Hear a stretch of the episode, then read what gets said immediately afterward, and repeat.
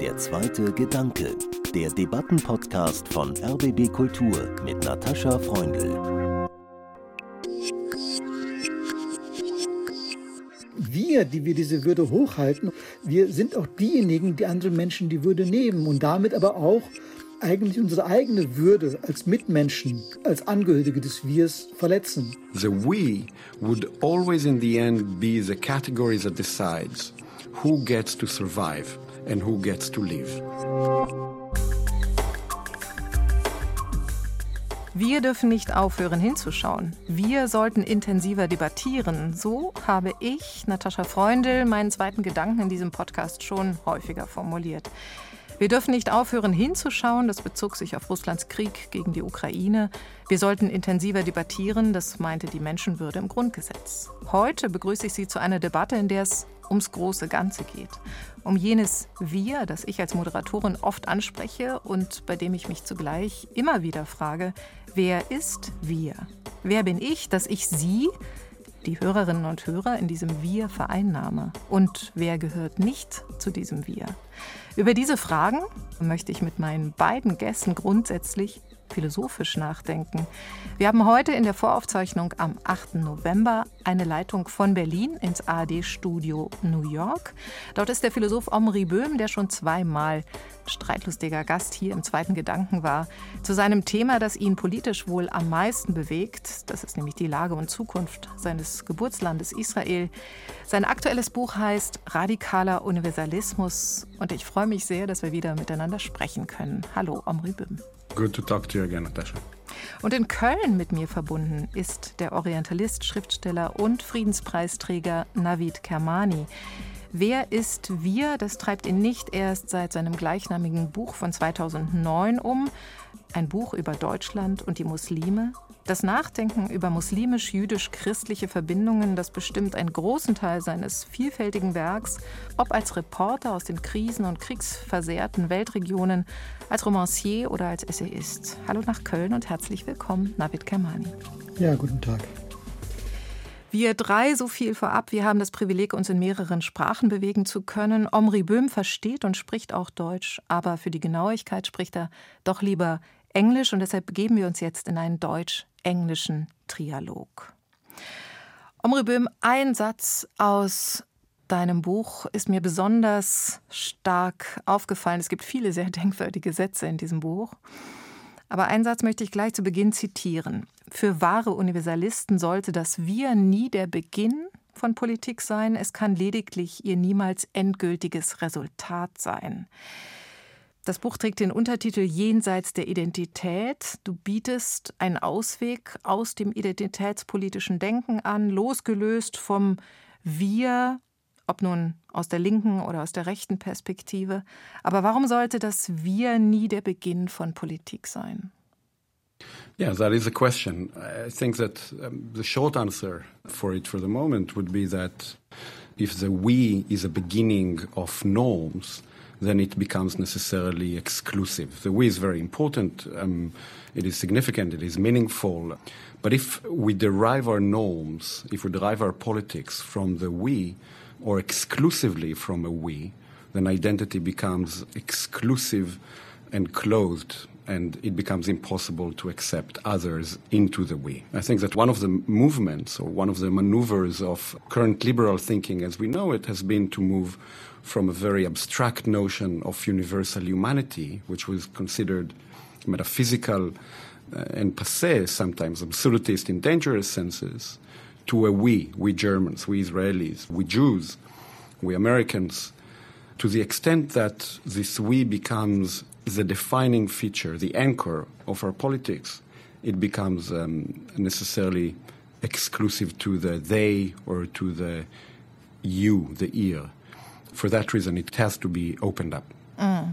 David Kamani, sind Sie einverstanden? Ist das Wir immer exklusiv? So habe ich es wahrgenommen. Das Buch, auf das Sie anspielen, das 2009 erschienen ist, das ist ja genau aus einer Beobachtung entstanden. Damals wahrscheinlich noch selbstverständlicher als heute. Es ist schon heute inklusiver geworden, dass wir, aber dass ähm, man zum Beispiel damals sehr geläufig sagte, wir müssen einen Dialog mit den Muslimen führen. Und damit sind ja schon quasi alle Muslime in Deutschland ausgeschlossen aus, aus dem Wir, denn, denn sie gehören ja nicht zu dem Wir, weil sonst müssten sie den Dialog mit sich selbst führen. Dieses Wir ist einfach auch biografisch nie selbstverständlich gewesen und schon von der Kindheit an gar nicht mal immer nur problematisch, aber das war eigentlich immer klar, dass außerhalb meines eigenen Elternhauses ein anderes Wir herrschte als innerhalb meines Elternhauses. Und dieses auch Überwechseln zwischen verschiedenen Wirs, das manchmal problematisch war, oft aber auch bereichernd, war jedenfalls eine absolut grundbiografische Erfahrung von mir und hat mir die Selbstverständlichkeit von vornherein genommen, was dieses Wir ist und deshalb ja auch dann der Buchtitel Wer ist wir?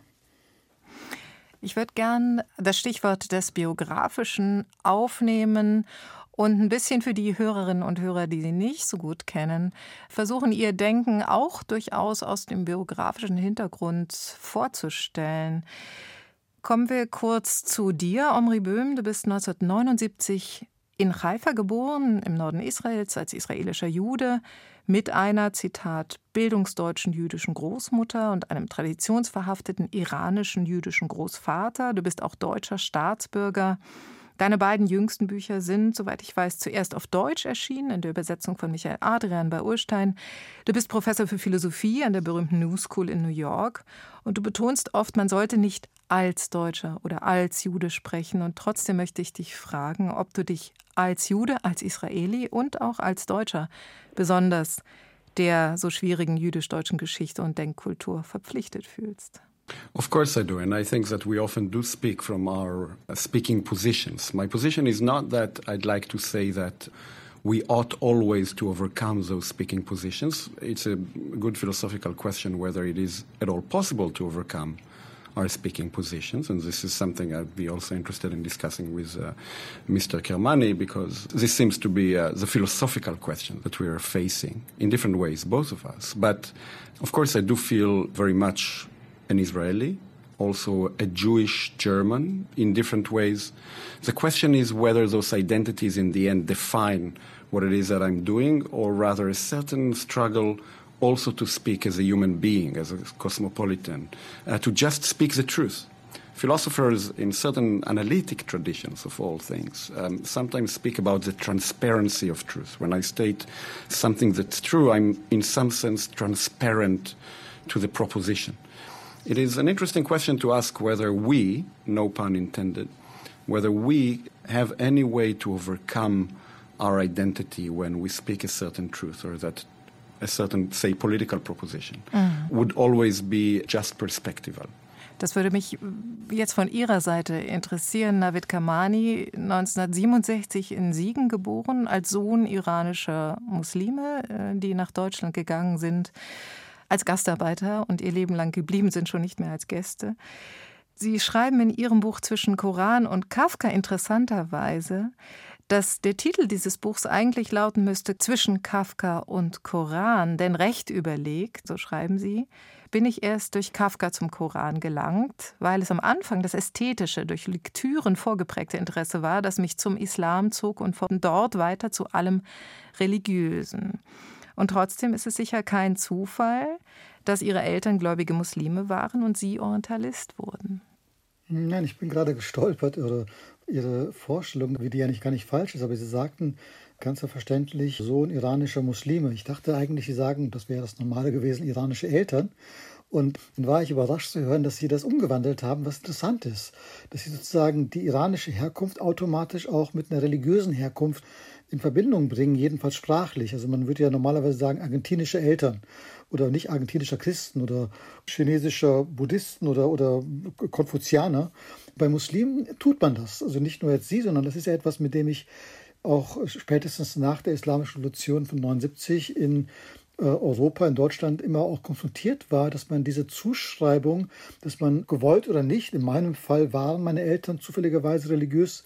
Die meisten Iraner, die hier aufwachsen oder geboren sind, äh, deren Eltern waren weniger religiös oft aber dass man es automatisch fremd zuschreibt einem Wir. Und das Interessante dabei ist und auch das Gefährliche ist, dass sich die Objekte dieser Zuschreibung dann oft genug auch in diesem Sinne verhalten. Also dass sie sozusagen diese Zuschreibung intuitiv annehmen und sich entsprechend verhalten. Und das will das gar nicht kommentieren oder gar nicht weiterführen, aber das fiel mir jetzt wirklich bei dieser Anrede auf, weil es doch für etwas anderes steht. Und jetzt zu Ihrer Frage, die Sie noch mal einmal wiederholen müssen. vielleicht ich, weil ich, vielleicht weil, das kurz zur Erklärung. Mir ging es eben konkret um das Religiöse, also um Ihre Beschäftigung mit dem Religiösen als kulturelle, geistige Quelle. Und genau deswegen, von meiner Seite würde ich behaupten, dass es keine Verallgemeinerung iranischer Menschen war, sondern dass es mir konkret um ihre Eltern als Muslime ging und ihre Entwicklung zu einem Orientalisten, der sich sehr, sehr viel und sehr intensiv mit den religiösen Quellen beschäftigt und mit der mhm. Bedeutung von Religion. Ja, aber dann ist ja interessant, dass ich das wiederum ihr ähm, einfach aufgrund vieler, vieler Erfahrung automatisch so deute, als, als würden sie das betonen. Also das zeigt halt, dass wir überhaupt nicht frei sind von diesen Zuschreibungen und noch so unabhängig im Gedenken sein können oder uns halten können.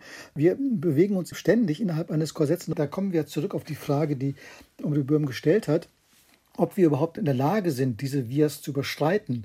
Ich denke nicht. Ich glaube, dass das ist gar nicht möglich. Aber das Interessante wird, wo diese Vias flexibel werden. Also wo man mal in dieser, mal in jener, mal auch in beiden. Also wo, wo da, da wird es ja eigentlich interessant, wenn man starr in einer einzigen Identität festhängt. Und das ist ja etwas, was uns heute überall begegnet, dass sozusagen Menschen aufgrund ihrer Zuschreibung und Zugehörigkeit zu etwas etwas sagen oder sogar sagen dürfen. Ich finde es äh, viel spannender oder viel interessanter auch in meinem Denken, wo plötzlich ganz andere Querlinien sind, also wo jemand auch sozusagen fantasierte Wirs nehmen kann. Also nehmen Sie nur, was uns so selbstverständlich erscheint, aber überhaupt eigentlich ja gar nicht so selbstverständlich ist, nehmen Sie nur die fantastischen Menschen, die an Musikhochschulen sind und die klassische europäische Musik beherrschen, viel besser oft als der Durchschnitt Durchschnitt europäischer Bürger, denen gehört diese Musik. Das heißt, dieses Wir ist nichts Ethnisches, es hat gar keine Herkunftsbeziehung. Es ist, wenn Sie so wollen, ein selbst erwähltes Wir. Ich, wir, das ist Beethoven, das ist Mozart, das ist Schubert. Das kann man sich sozusagen überall auf der Welt wählen.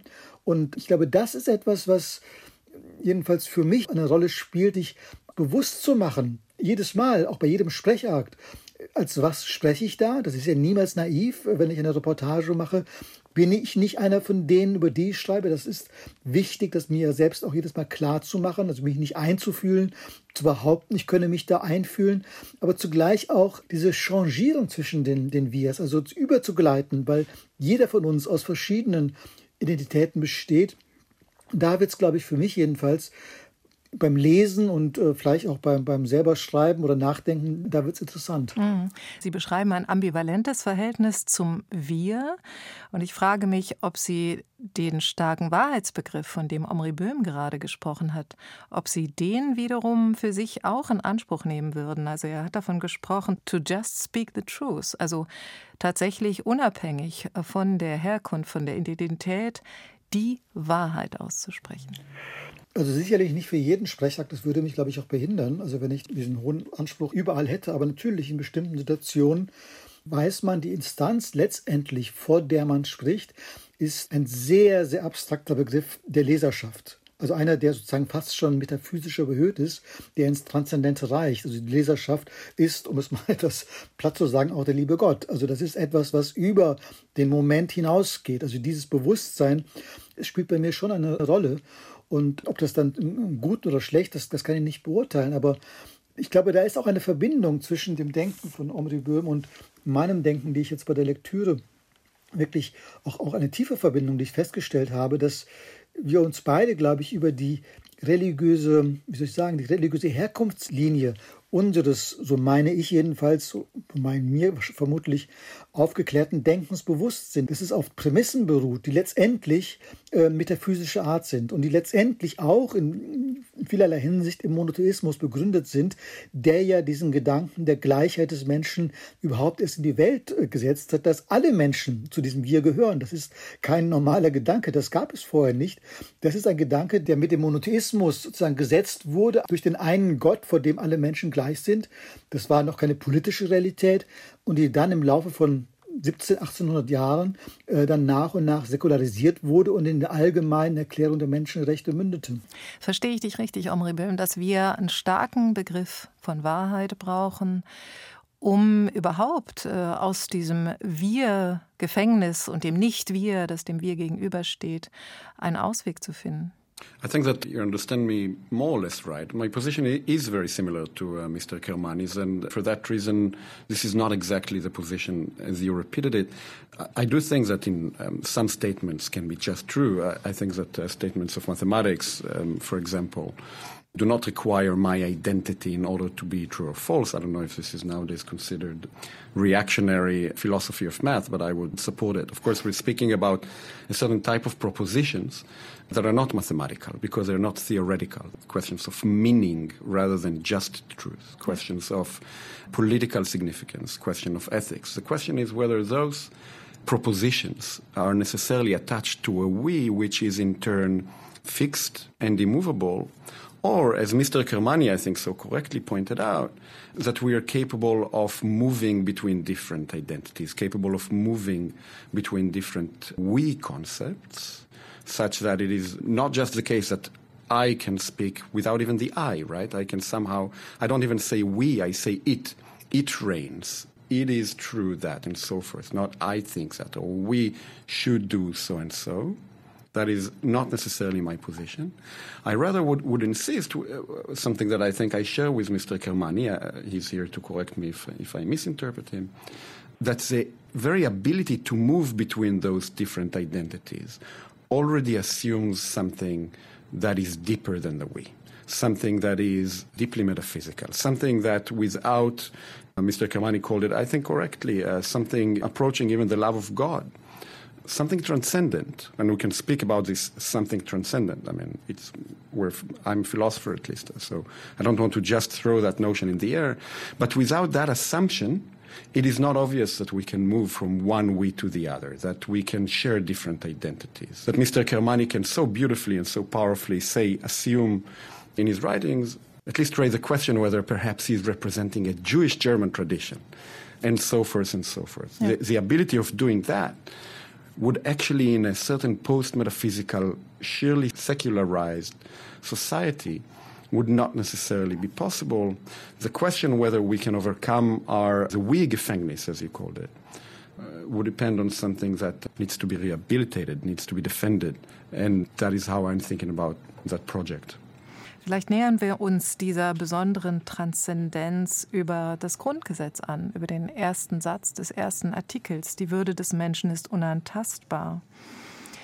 Ein Satz, den Sie sich vorgenommen haben, Navid Kamani, in Ihrer Rede im Bundestag 2014 zum 65. Jahrestag des Grundgesetzes. Und Sie machen in diesem ersten Satz, der eigentlich aus zwei Sätzen besteht, ein Paradox aus. Die Würde des Menschen ist unantastbar, sie zu achten und zu schützen ist Verpflichtung aller staatlichen Gewalt. Wenn sie unantastbar wäre, dann müsste sie nicht staatlich geachtet und geschützt werden. Und doch ist das für Sie ein Satz mit metaphysischer Kraft. Ja, eigentlich wie alle metaphysischen Wahrheiten. Also in unserer normalen, rationalen Denkwelt, in so Logik, kann etwas A oder B sein. Es kann nicht zugleich A und B sein. Also äh, es ist entweder dies oder das. Aber ein, ein religiöses Denken, übrigens genauso wie die Quantenphysik, wo das ja auch möglich ist. Also wenn wir in diese Bereiche gehen würden, die äußersten Wahrheiten, die letzten Wahrheiten eines religiösen Denkens, die sind immer paradox. Also alle religiösen Wahrheiten enden in einem äh, Paradox, weil es die einzige sprachliche Möglichkeit ist, eine nicht diskursive Wahrheit auszudrücken. Vielleicht noch neben der Musik und neben dem, dem, dem Bild Bild, dem poetischen Bild.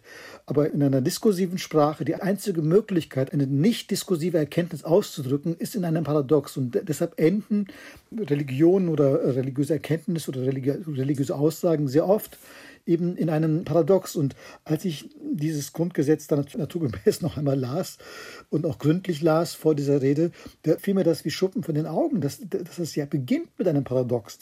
Also mit einer, mit einer Erkenntnis, mit einer Aussage, die logisch falsch ist, aber in einem höheren Sinne richtig ist. Es ist unantastbar, aber es muss geschützt werden. Und das zeigt, dass auch die Gründerväter und Gründereltern des Grundgesetzes eben äh, sich bewusst waren. Und äh, Theodor Heuss hat ja auch sehr für diesen ersten Satz gekämpft übrigens. Also auch jemand, der eine religiöse Grundierung hat in seinem Denken.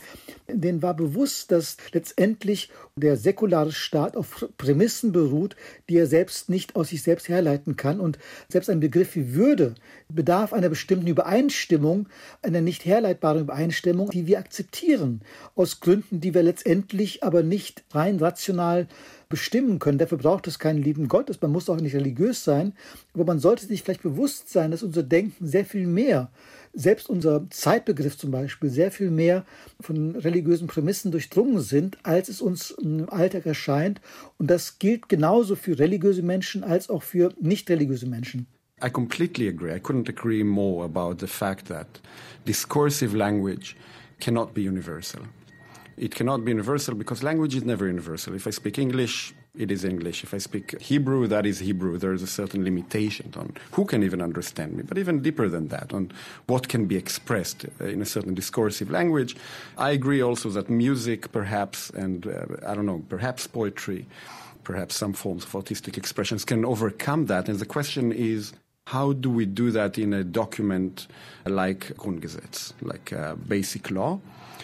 The question I think that we have to pose to ourselves today, though, is whether that paradox there at the beginning, how political meaningful it is, how conscious we still are of the significance that a robust Grundgesetz has to begin with such a paradox because the meaning of this document ought not be reduced to just positivistic law, but to something that goes beyond it. We know this from America very well. This is important for me in my writing on the competition between the authority of the Declaration of Independence on the one hand and the Constitution on the one hand. The one document is completely consciously metaphysical, the other legal, positivistic, legal positivism, really.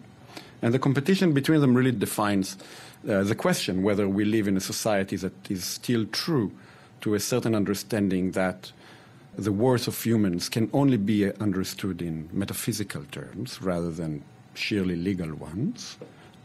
That would be the Declaration of Independence. On the other hand, the Constitution, which has to think of simple law or straightforward law as the only way to defend human worth. And to the extent that the latter is our approach, I fear that we don't have a robust way of understanding human beings. One question uh, that we can ask ourselves is if there is a constitution, why should we accept it in the first place?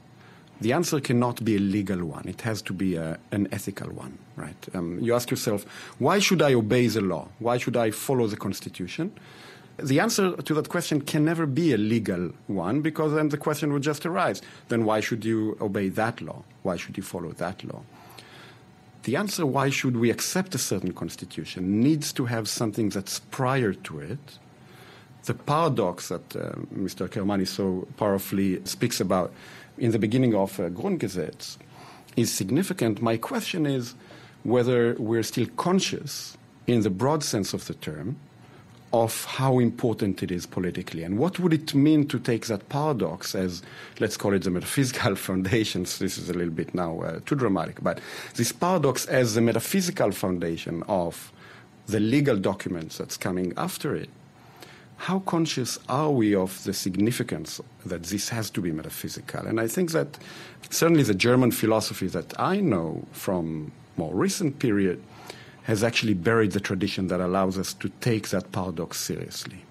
I think that in order to think of the Constitution or Grundgesetz as a beautiful and important document that it is, and it is, we will still have to constantly remind ourselves of this paradox, of this metaphysics that stands at the beginning. And that is something that is not the task of legal experts, it's a task of philosophers, it's a task of writers, it's a task of sometimes artists perhaps. But that tradition needs to be defended. Aber wenn wir viele Menschen erreichen wollen, viele, die unser Wir verstehen, aber vielleicht auch viele andere, dann bedarf es doch einer gewissen Übersetzungsleistung oder Erklärung. Und äh, manchmal hilft es ja danach zu fragen, wie man einem Kind solche Dinge erklären würde, so ein Paradox. Und deswegen möchte ich Sie direkt fragen, Omri Böhm, ich weiß, oder dich, ich weiß, dass du einen Sohn hast. Wie erklärst du ihm Metaphysik, deine Vorstellung von Metaphysik? You know, um, I think this is not just me uh, speaking about my son, of whom I'm obviously completely objective in judging his um, um, intellectual capacities and moral virtues. But my sense is with kids often is that what we need to do, I hope I'm not going to be too optimistic here, we need not to corrupt their sense of justice. I think that um, all too often I'm revealing here my certain Rousseauian um, assumptions. They should not be too naive. But my sense is that I don't always have to explain to him metaphysics or morality, but rather I have to make sure that I'm not doing the opposite, that I'm not trying to tell him how the world is while he's correctly insisting that the world ought to be different and trying to make him grow up precisely not in the Kantian sense by telling him, no, you know, Amitai, maybe you think that this is unfair, but this is how the world is. You know? No, yeah. he insists the world is unfair, sometimes because he's just a child, sometimes he needs to grow up and understand that he doesn't get what he wants. But actually, in this not getting what you want, there's um, deep realization that uh, the way things are are not the way they ought to be. Mm. And this is ought distinction is already metaphysical because it tells you that there is a distinction between reality as descriptive and a certain insistence on reality that's prescriptive, how it ought to be. I would try not to teach my son to forget that distinction would be the way I would go about that. Und ich bin mir ziemlich sicher, Navid Kamani, dass Sie hier Omri Böhm auch wieder aus ganzem Herzen zustimmen. Ja, das tue ich, aber das wird ja ein bisschen langweilig, wenn ich. Ich glaube, da ist schon eine, das war mir ehrlich gesagt, bevor ich da diese Bücher von Omri Böhm gelesen habe, gar nicht bewusst. Da ist schon eine tiefere Verwandtschaft. Und deshalb möchte ich es eigentlich mit meinem Umkehren etwas, was ich in seinem, in seinem Buch über radikalen Universalismus gefunden habe und was mich eben selbst auch sehr beschäftigt. Sie fragten ja, wie man das einem Kind erklären könne. Das kann ich jetzt nicht in zwei Sätzen zusammenfassen, aber es gibt die Erklärungen, anhand denen man das viel besser machen kann, nämlich Geschichten oder poetische Bilder, wo es konkret wird. Und äh, Henri Böhm hat das in seinem Buch anhand der Abrahamsgeschichte und auch der Hiobsgeschichte äh, deutlich gemacht, wo diese Brechung ist, nämlich eben nicht im reinen, äh, also eigentlich in, in, Kenntnis dessen, was wir tun sollen, also was uns die Umwelt sagt, tu dies, tu jenes, aber genau dort erweist sich sozusagen die Treue sogar gegen Gott, indem wir im Zweifel sogar dieses Gesetz brechen. Also wie es Abraham nicht tut, aber Hiob tut. Aber eigentlich würde ich da gar nicht unterscheiden zwischen einem Kind und einem Erwachsenen. Wenn ich über diese Dinge reden würde, dann würde ich das immer anhand solcher Geschichten machen, weil sie ja sagen 5000 Jahre, 6000 Jahre Menschheitsdenken, Erfahrung in bestimmte Bilder zusammenbringen, das ein, ein riesiges Archiv uns an die Hand geben, anhand dessen wir versuchen können, diese Welt zu verstehen. Und ich glaube, das ist der Weg jedenfalls für mich und nicht etwa so eine theologische Spekulation, sondern eben es anhand konkreten Beispielen, sei es eben in der Poesie oder sei es eben auch in der Natur, über diese Dinge zu sprechen. Denn diese Naturgesetze, die Art und Weise, wie wir, wie wir Natur sehen, die ist ja nicht im Widerspruch zu dem, sondern die entspricht dem Komplementär, was auch in diesem sogenannten Himmel sein soll. Aber der Himmel ist dann vermutlich ja doch auch einer, der im Hier und Jetzt spielt. Aber ohne die Lektüre der heiligen Bücher geht es dann doch nicht ganz, wenn ich sie beide richtig verstehe. Naja, das ist ja, wir haben ja auch eine Biografie, das geht bestimmt ganz und dann gibt es eben andere Bücher. Ich glaube, man könnte es auch anhand von Schubert erklären. Ich weiß es nicht, also das, das geht auch anhand von Kafka. Also ich glaube nur, dass wir, jedenfalls ich jedenfalls, und das ist ja bei Omri Böhm sehr ähnlich offenbar, über diese Dinge nicht in, in bestimmten abstrakten Begriffen reden, sondern wir neigen immer dazu, das anhand von konkreten Geschichten zu machen. Und die Geschichten müssen nicht die sein, denen ich aufgewachsen bin oder die ich studiert habe. Aber die Frage war ja, wie erklären Sie es einem Kind? Ist es, glaube ich, naheliegend und auch sehr plausibel und natürlich, das anhand derjenigen Geschichten zu machen, die in unserer Tradition sind. First, yes, I agree again, and I agree that when we agree too much, then the conversation becomes almost uh, less interesting. But um, there is something here that, that goes very far, I think. So, in a way, the answer, I think, to Natasha's question is you don't explain it you exemplify it. And it's an interesting question why this is how you do this and maybe not just for a kid just with uh, quote unquote just because kids are important and they understand very well. The point about giving an example the necessity of an example and of course it doesn't have to be an example from uh, this or that holy book. As long as uh, it expresses the truth of the critique of pure reason i don't care from which book it comes. Um, This is just a joke, yes. But the exemplarity there is important, I think, because it is possible that what we need to show is not something that, as was stated also earlier, can be just explained or told in discursive language. This is also why the Schubert example, that is why music may play a role. This is also why maybe a narrative, a story is so essential here. Of course, each of those have an expression in a concrete reality. The story is also just a concrete story. But to the extent that a certain example can show something that goes beyond. That's why we say an example shows, it doesn't explain. Once we will explain it, we would have undermined the universal character. The question is what story or what music would be able to open you up to beyond your identity, would show you something that uh, needs to be recognized in order to accept the metaphysical commitment. And what would that be? What would that example do? What is it exemplifying in the end? I know how I would answer this.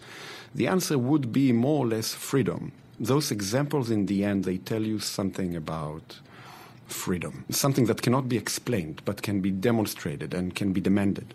Und Freedom, äh, Freiheit ist niemals prosaisch. Was ich noch mal betonen möchte, ist, dass ich glaube und auch aus der Beschäftigung mit dem Grundgesetz und auch aus der Beschäftigung eines Textes äh, von Hertha Müller, den sie kürzlich geschrieben hat zum selben Artikel, Artikel 1 Grundgesetz. Ich glaube nämlich, dass die Würde des Menschen dann sehr, sehr deutlich und sehr konkret wird, wenn man sie verliert, wenn sie einem genommen wird. Und dass die Erfahrung derjenigen bei Hertha Müller, die Verfolgung durch die Securitate in Rumänien, dass das immer wieder eine Lehre ist und letztendlich ja auch der Gedanke, aus dem das Grundgesetz entstanden ist, was verloren gehen kann, wenn wir Begriffe wie Freiheit, wie Würde und vielleicht auch einen Begriff wie Wahrheit verlieren oder nicht mehr ernst nehmen. Ja, also das ist etwas, was mir gerade im Augenblick sehr, sehr nahe geht. Ich war hm, vor kurzem in Madagaskar, dort im Süden unterwegs für eine Reportagereise, äh, dort, wo wirklich sehr, sehr schlimmer Hunger herrscht, also in einem sehr weiten Landstrich. Wir waren da sieben Tage unterwegs und dort ist mir eigentlich bewusst geworden, und das war eine sehr, sehr schmerzliche Erfahrung, auch für mich selbst, auch wenn ich nur Zeuge war, dass der Mensch wirklich seine Würde verlieren kann. Also jemand, der hungert, der wird gierig, der, der denkt nur noch ans Essen, an die elementaren Bedürfnisse, wie, wenn Sie so wollen, wie, ein, wie eine Pflanze, wie ein Tier. Er hat keinen Sinn mehr für Schönheit, für Zärtlichkeit.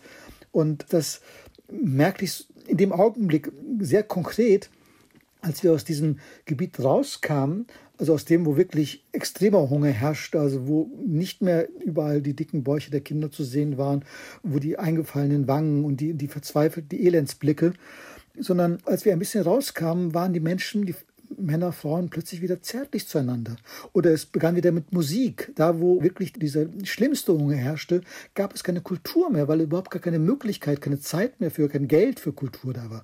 Kultur kostet ja auch Geld, weil man diese Musiker bezahlen muss. Das heißt, wir haben als Menschen, jeder von uns, wir müssen nur einmal ein bisschen von äh, Nahrung ferngehalten werden. Und das, das kann auch in Deutschland ja passieren wenn Sie jetzt den Film über die Remzma-Führung sehen, da sehen Sie, in unserer eigenen Welt ist das möglich. Und das ist etwas sehr Schmerzliches zu sehen, dass Menschen, Remzma wird nicht gezeigt, aber ich habe die Menschen gesehen. Und ich habe mit einem Fotografen gesprochen, einem sehr berühmten, der eben sagte, er sucht immer die Schönheit, aber es gibt dann irgendwann keine Schönheit mehr. Und das ist auch möglich. Und wenn man das dann noch zusammendenkt, dass dieses Elend der Menschen dort ja ein menschengemachtes ist, dass sie nicht hungern müssten, dass Madagaskar selbst genügend Ressourcen hätte, um diese Menschen zu ernähren und diese Menschen letztendlich auch nur in dieser, dieser Lage sind, weil wir so leben, wie wir leben, weil sie direkte Opfer natürlich der Klimakrise sind, des Klimawandels sind. Das heißt, ähm, diese Dürre, die dort seit sieben Jahren herrscht, ist eine, die im direkten Zusammenhang mit unserer Lebensweise steht. Das heißt, wir, die wir diese Würde hochhalten, und das war immer schon so, das ist nicht etwas Neues, jetzt der Klimawandel ist nicht das erste Mal, dass so etwas passiert, wir sind auch diejenigen, die anderen Menschen die Würde nehmen und damit aber auch eigentlich unsere eigene Würde als Mitmenschen, als Angehörige des Wirs verletzen. Das heißt, an Omri Böhm weitergegeben, dass dein starker Begriff von Universalismus ganz konkrete politische Folgen haben muss, äh, herausfordern muss, wenn er nicht nur in den ja, Herzen und Köpfen angekommen ist, sondern dann eben auch in ein politisches Handeln kommt. Perhaps one of the ways for me, one of the moments in which I understood uh, my opposition to making the, the we too strong was in uh, relation to Richard Rorty, a thinker who's an uh, interesting, important uh, liberal thinker, very progressive, by the way. But he defines, I think, correctly. He says the we would always, in the end, be the category that decides who gets to survive and who gets to live. And we would be the ones making the decision who belongs to us as the category that we would be willing even to change our lifestyles, even to sacrifice some of the things that are most dear to us in order to save those who do not belong to the we. Once we would be making that decision, we would be deciding whether those who we save actually belong to us and those that we uh, let starve now, to make this very concrete with uh, Kermani's point, they do not belong to us. But in a world where we're not thinking of the category of the human anymore, basically exclude them from humanity. And I completely agree.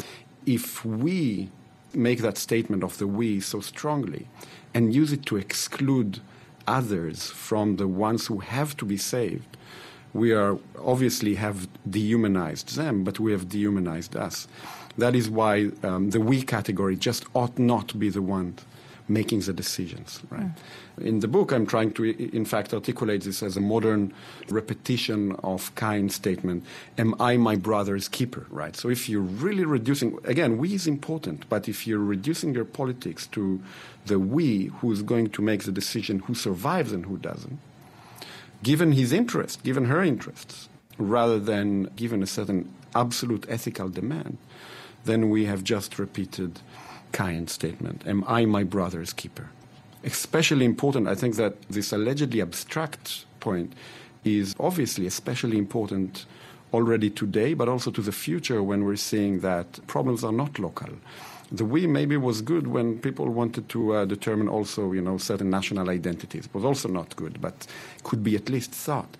When we're now thinking about global problems and we're starting to understand that some people will be uh, left behind in our world, we have to rethink that concept of uh, we, whether we are going to be making those decisions.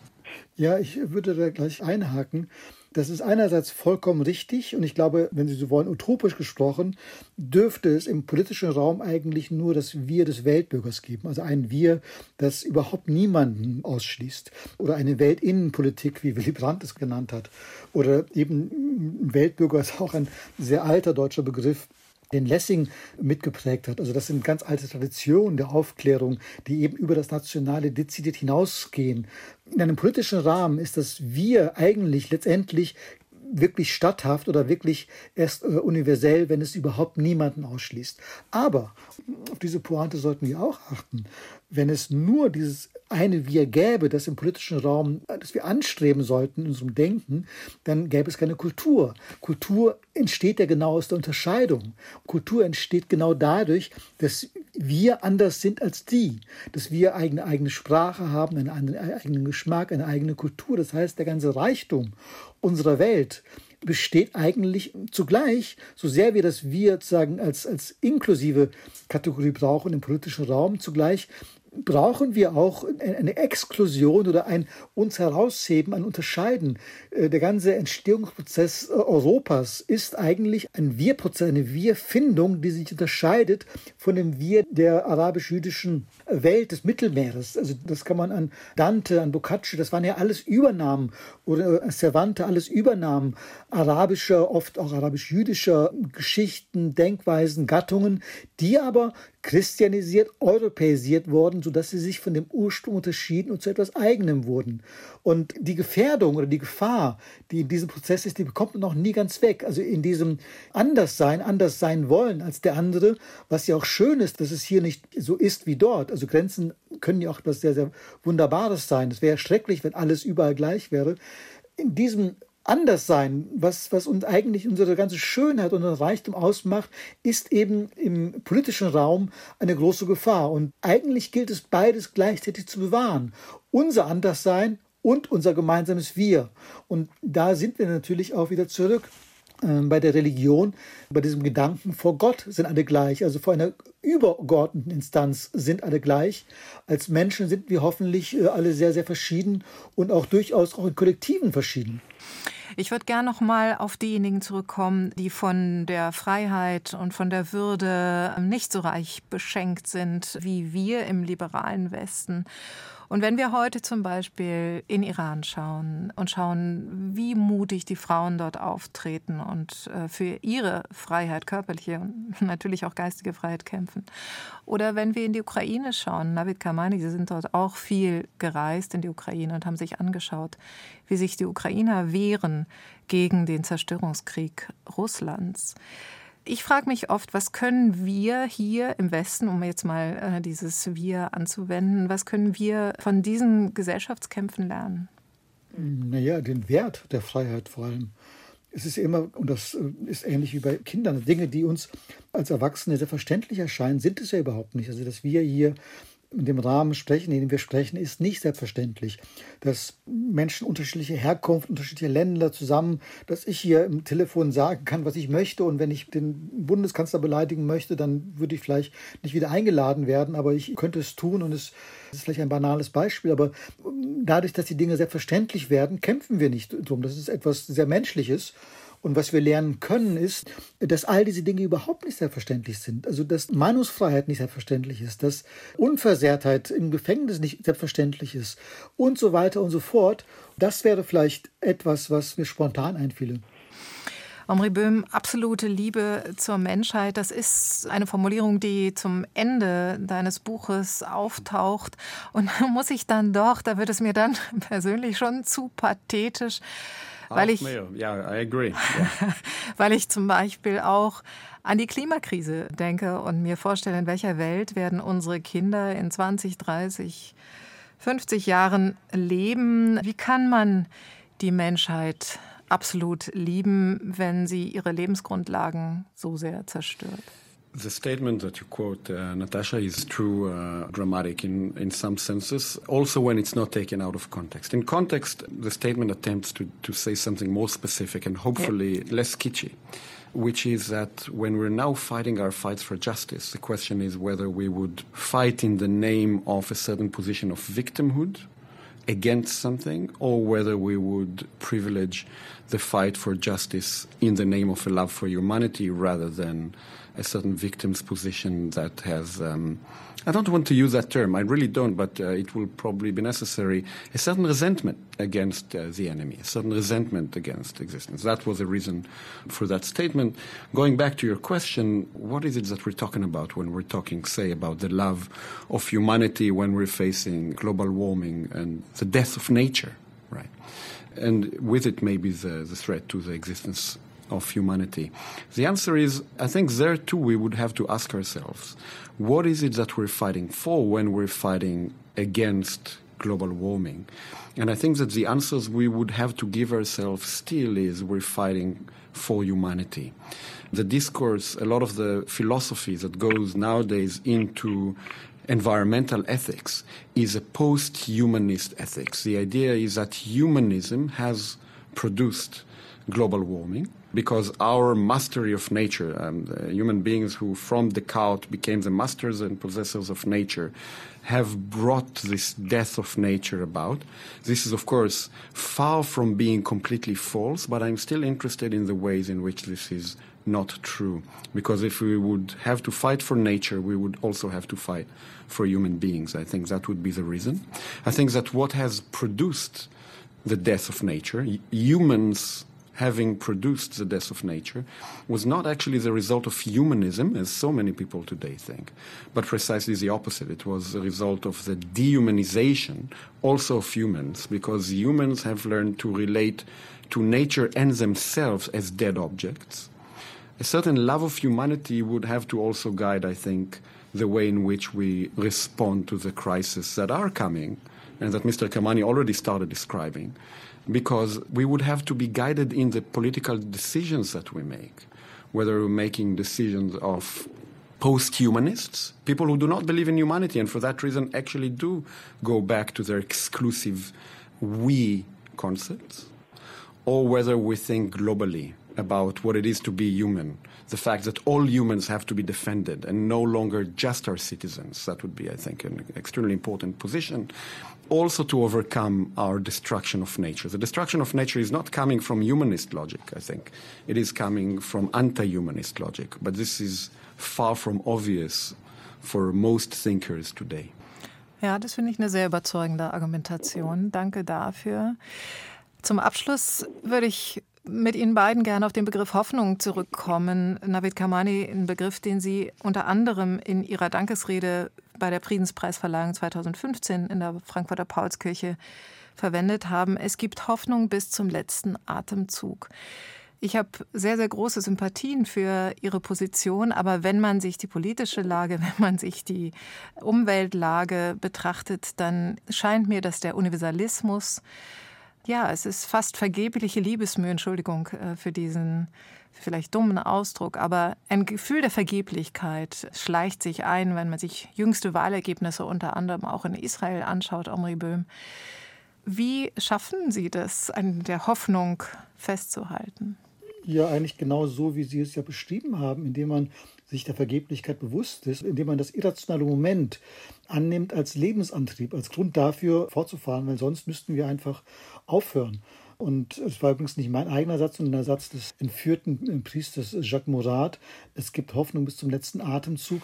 Dann ist das ja genau diese Aussage. Also der letzte Atemzug ist genau der Atemzug, wo man nun wirklich überhaupt keine Hoffnung hat, weil man sterben wird. Dann hat man vielleicht Hoffnung auf das Jenseits, aber im Leben nicht. Und selbst bis zu diesem letzten Atemzug ist es dem Menschen inne oder kann es dem Menschen äh, eigen sein, dennoch zu hoffen, dass es der vorletzte ist oder dass es doch weitergeht oder dass es eben jenseits weitergeht. Also das ist etwas, was jedenfalls für mich der Antrieb ist, im Eingeständnis des, wenn Sie so wollen, dass es absolut nicht realistisch ist, daran zu glauben, dass es so wird, dennoch zu hoffen. Diesen Motor, der zugleich erlaubt, ob die Welt zu sehen, wie sie ist, also sie nicht schön zu reden, zu wissen, sie ist so, wie sie ist, es sieht alles so aus, wie es aussieht und zu wissen, dass egal wie sie aussieht, es niemals in, unter keinen Umständen den Moment der Hoffnung auslöschen darf. Omri Böhm, radikale Hoffnung steht in Ihrem ja, Buch. Die Hoffnung stirbt zuletzt is a famous statement from uh, Lulu, I believe. The reason why I would not give up hope, by the way, in Israel, definitely not, and that's now a good example because really things seem like there is no hope that remains, is among other things because I don't think of hope as a psychological thing. I think about it as an ethical commitment. To the extent that uh, I, as Omri, can or cannot lose hope, this is something psychological about me, and it's a psychological question when I would lose it. I think that hope ought never be lost. It is never right to lose hope, even if it can make sense for a certain person at some point that they just give up. For that reason, since I don't view this as such a psychological issue, but as a commitment, then I think that not losing it is a commitment, but there is something more than not losing it. There is also the ability to show that there is hope, even when, by some rational standards, sometimes there isn't. I'm uh, very skeptical about what people sometimes describe as realistically there is no hope. Usually, when people say to you, look at reality, there is no hope usually they actually have a certain interest that there will be no change. I think the people who bring change do not themselves lose hope, but more than that, they are able to see that what is allegedly a certain truth about reality is not the truth of reality, and that the reason not to lose hope is that there is hope. And we better not listen to the people who tell us that there isn't. Thank you very much. It's been a pleasure to talk to you. both of you. Vielen, vielen herzlichen Dank. Omri Böhm in New York, thank you. Thanks very much. Und vielen herzlichen Dank nach Köln, Navid Kamani. Ja, vielen Dank für die Einladung zu diesem Gespräch. Das schöne Wort wir hat eine Schattenseite. Man sieht die im Lichte, die im Dunkeln sieht man nicht, um es mit Bert Brecht zu sagen. Aber das Gespräch mit dem israelisch-deutschen Philosophen Omri Böhm und dem deutsch-iranischen Schriftsteller Navid Kamani hat mir klargemacht, dass ein gemeinsames Nachdenken über Menschlichkeit und Metaphysik jenseits von Herkunft, Zuschreibung, Zuordnung sogar heute in der entzauberten, zerrissenen Gegenwart nicht nur möglich ist, sondern auch Hoffnung macht. Ich bin Natascha Freundl, das ist der zweite Gedanke. Danke fürs Zuhören und Weiterdenken.